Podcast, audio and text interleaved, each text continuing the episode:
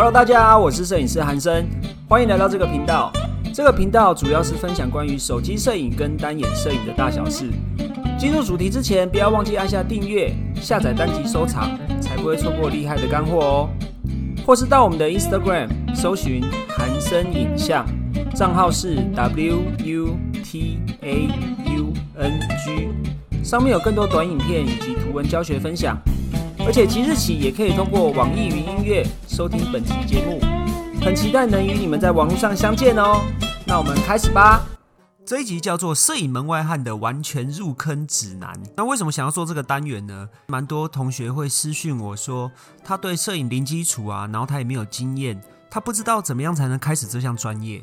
那因为你完全没有经验嘛，那自然而然的也有可能有很多迷失。所以这个单元就要告诉你怎么样可以无痛入坑。大家其实想问的是要怎么入门，可是我都会开玩笑说，摄影其实是要入坑，因为你可能有听过一句话，叫做“摄影穷三代”。单反误一生，这个虽然也是个玩笑话，但我相信蛮多摄影师也是会心有戚戚焉的，觉得应该任何领域都是一样啦。当你越深入的挖掘的时候，你就会发现说，原来自己知道的东西这么少，于是你就会想要知道更多的东西，你可能会买更好的器材，追求更深入的知识。如果就这一点来说的话，我觉得就跟很多兴趣领域的专业差不多，比如说潮流的领域呀、美妆的领域啊，或者是改车啊、影像啊这种。那我现在就要来告诉你，如果你是一个摄影门外汉的话，你应该要怎么开始？首先，我刚刚有提到说，摄影这门专业啊，跟很多其他的兴趣领域其实是相同的。那既然是兴趣领域，那首先你就一定要先有兴趣啊，或者是说你也可以不要先有兴趣，可是你要先找到你的热情，或者是说你的成就感在哪边，要不然其实你会很难坚持下去。这也是为什么大多数的摄影师刚开始都是因为兴趣出发的原因。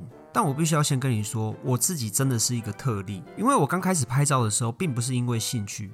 我刚开始接触摄影的时候，我就很天真的以为拍照就只是按按快门而已。一直到开始入坑之后，才发现，哇，原来摄影这么难，因为其中的挫折感比我想象中多很多。也可能是因为我当时没有用对方法啦。那如果你想知道，如果让我重新学摄影，我会怎么做的话，你可以往回听到第三十五集那一集，重新去收听哦。那我就再先跳回来。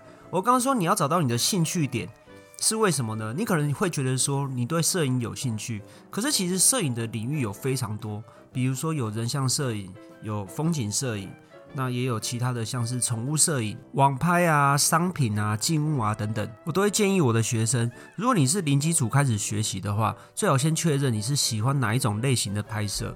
当然啦，如果你一开始还不知道自己适合哪一个领域的话，你就可以多尝试，没有关系。等到你确认你的兴趣领域之后，你再专心的往那个方向去发展。你在开始拍照的时候，除了你的兴趣领域之外，你还要先确认说，摄影师要用来干嘛的。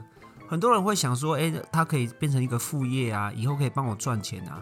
那也有人想说，我就是纯兴趣，我只是想要记录好我的日常，我之后也没想要干嘛，我只要把照片拍好，自己爽就好了。为什么我会这样问你呢？是因为其实你要学拍照的目的也很重要，也就是说，你学摄影的目标到底是为了什么？我这边要顺便厘清一下，大家对于学拍照可能会有的迷失之一。我学会拍照，或我学会摄影之后，我是不是买了单眼相机，我就可以赚到钱呢？或者是任何一项专业技能？比如说，我是想要学平面设计，我是不是学了平面设计，我会画图了，我会画海报了，我是不是就可以赚钱？我要告诉你一个很残酷的事实，就是你学会一项技能，跟你能够利用这项技能赚到钱，这是两件完全不同的事情。可是坊间有非常多人会让你以为说，我学会这项技能，我是不是就可以直接赚到钱？我跟你说，这是完全不可能的事情。除非你本来就有很好的人脉，你原本就在业界，或者是你有相关的资源可以利用，要不然你学会一项新的技能，然后你要直接利用这项新的技能直接赚到钱，这是非常难的事情。所以我才说，你要先搞清楚你的目标是什么，你学习拍照的原因是什么，你有想要达到哪个目的，然后你往这个目的去发展，你才能够得到一个比较好的回报。我们确认好我们的兴趣领域之后，我们就可以开始往下钻研啦。那当你在钻研摄影技术的同时，很多人也会认为说，我是不是一定要进阶单眼相机，或者是我要买很昂贵的器材，我才可以拍出好照片？也有人会认为说，我喜欢拍人像的话，我没有 model 给我练习呀，我身边没有好看的女生，所以我拍不出好照片。我要再告诉你另外一个残酷的事实：如果你是一个对拍照没什么概念的人，就算 model 给你拍，你也会拍得乱七八糟。我必须很老实的这样跟你说。因为以我本身就是一个最血淋淋的例子。我最早刚开始拍照的时候，就是先拍我女友。我当时的女友是一个算是小网红，常常会有一些夜配啊，或者是商品的代言之类的。按照常理来说，基本上我应该闭着眼睛拍，都可以拍出还不错的照片，对吧？可是事实证明，完全不是这么一回事。我最早帮她拍摄的照片哦，还把她丑哭过，她是认真大哭的那一种，因为我把她拍的太不像她了。就是她原本是可爱女生，我把她拍的脸很大，然后腿很短，她其实身材也蛮好的，就是瘦瘦的女生，我把她拍得完全不像她，然后就胖胖的这样，所以她就很难过的大哭。这种情况啊，即便我后来换了单眼相机，也没有比较好转，因为我当时就跟很多同学一样，我以为要昂贵的器材，或者是我要单眼相机，我才可以拍出好照片，或者是说我一定要拍到 model，我就可以闭着眼睛就可以拍出好照片。可是事实证明完全不是这样。那最好的方式是什么呢？你就先从你现有的器材来做练习。那你手边现有的器材是什么？很多人都一定会有手机嘛，所以最好的方式就是你先从你的手机开始练习。跟你说一个很认真的，如果你连用你的手机都拍不好照片的话，你用单眼相机更拍不好啊。那你要用你的手机练习拍什么呢？就拍你的兴趣领域啊。如果你的兴趣领域是人像，那你就先从最亲近你的人开始，比如说你的家人啊、你的朋友，或者是说你的同事开始练习。相信我，这真的是捷径，因为很多人会舍近求远，你知道吗？以为要去花钱找 model，或者是你要去一些特殊的场地、很远的景色才能拍出好照片。但是如果你连最亲近你的人，或者是你最近的地方都拍不出好照片的话，就算你专门跑到一个很远的地方，或者是说你花钱找一个 model 来拍照，你的效果也不会有多好。相反来说，如果你可以用你的手机，把你身边最亲近你的人、你的家人、你的朋友、你的同事，都可以拍出很好的照片。那你之后如果真的拍到 model，或者是你出去玩遇到很美的景色，拍出好照片，不是就是更简单的事而已吗？接下来你就要先从模仿开始，然后顺便培养你的美感。那我这边讲的模仿啊，跟抄袭是不一样的哦。而且讲难听一点啊，好的照片不是说你要抄袭就可以抄袭得来的。所以我这边讲的模仿，就是看好看的照片它是怎么拍的，你就去学习它的构图、它的颜色，甚至是它的主题。最好的方式就是去模仿摄影师是怎么拍的。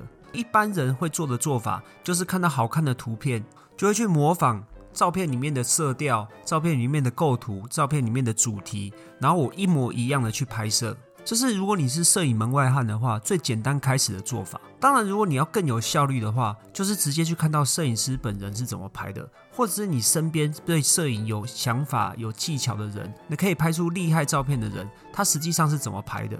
因为摄影这门专业啊，难不是按下快门，而是你对拍摄的想法。比如说到了这个场地，我为什么要这样拍？当我看到好看的景色，我要怎么去观察？我要怎么决定我要拍摄的地点？像这个方面，如果你单看照片本人的话，会比较难看出来。这个才是学习摄影的核心呐！而且这种核心呐，你在网络上基本上是很难查到的。网络上基本上都只会教你一些技术性的理论，比如说光圈啊、快门啊。我要怎么拍照的构图啊？但是我自己学习摄影，一直到现在当了摄影师，我的感想是这些真的太皮毛了，就是太片面了。因为就算我学了这么多技术性理论，我学了这么多构图的方法，我到了某个场地，我还是不知道要怎么选择啊。我甚至可能连我的镜头选择我都不知道用哪一种。那如果我是拍摄人像的话，我面对 model 或面对我要拍摄的对象，我一样是没有想法啊。我不知道怎么样跟他互动。我不知道怎么样引导他摆出好看的 pose，我不知道怎么样利用我现在手上的器材去表达我心中的想法。可是如果今天你可以直接看到厉害的人他是怎么拍照的，他面对不一样的场景他是怎么做的，怎么取景，怎么构图。如果是拍摄人像的话，他是怎么互动的，在什么时机按下快门？那以上刚刚讲的这些问题，不是全部都迎刃而解了吗？因为这个就是摄影的 know how。如果模仿的这一步你已经逐渐到位的话，接下来你还要培养美感。很多人会以为说培养美感是不是一定要去美术馆啊，去看一些展览啊，才叫做培养美感？不是的，好吗？我自己认为，只要是看你觉得美的事物，它其实就是培养美感的一种。而且我觉得美的事物是包含，但不仅限于图像哦。很多人会觉得说，我要看到美的照片、好看的照片才叫做培养美感，其实也不一定是这样。很多人会喜欢看漫画、看小说，在我认为它也是培养美感的一种。只是你要知道怎么样去运用这些东西到你的摄影领域里面。比如说，假设你喜欢看小说。像我就认为看小说是一个很好激发想象力的事情，因为其实不管你是拍摄任何主题，都一定要有相当的想象力。也就是说，你的脑袋都尽量要有画面，你脑袋有了画面，你才可以尽量的拍出来嘛。像我觉得看漫画就是一个很好学习怎么摆姿、学习怎么摆 pose 一个很好的方法。还有漫画里的构图啊，它其实就像是一个分镜表一样。都是我们很好学习的对象。如果你在看漫画、看小说的过程中，可以去好好的想象一下画面，去真的去理解漫画里面的构图、漫画里面的线条、漫画里面人物的摆姿，对你的摄影技术真的有很大的帮助。接下来，我觉得最好的依然是系统化的学习，就是直接跟有成果的人学习。以我自己当做例子来说，我当时进步幅度最大的时候，就是去当摄影助理的那一段时间。而不是上网查资料的那段时间。我现在回想起来啊，上网查资料学摄影那段时间真的是很浪费。当然，它最大的好处就是免费。可是因为它的资讯很多很杂，你要自己花时间去试错，你才能总结出对自己最有帮助的资讯。可是相比起来，你就会花费非常多其他不必要的时间。可是我相信你也不想花时间去当人家的助理。那你要系统学习最好的方法就是上课啦，你直接付钱。去买人家系统化的知识，很多人会觉得说，网络上的免费资源这么多，我要花钱去学习，是不是哪里不大对啊？当然啦，如果时间对你来说不是很重要的话，你就维持原来的方式，其实也没关系。如果你跟我一样，觉得时间很宝贵，是想要做有效率的事情的话，那你就应该跟有成果的人去系统化学习你想要获得的知识。相信我，这真的是能够让你进步最快的方法。最后，我觉得最重要的就是持续的付出行动。其实我相信，不管是任何事情啊，持续的付出行动都是最重要的事情之一。很多人如果照片拍不好，或者是发的照片没有人按赞、没有人留言，被你的拍摄对象嫌弃的话，你可能就会想放弃了。可是说真的，只要你一放弃，就没了，你成长的进度就停止了。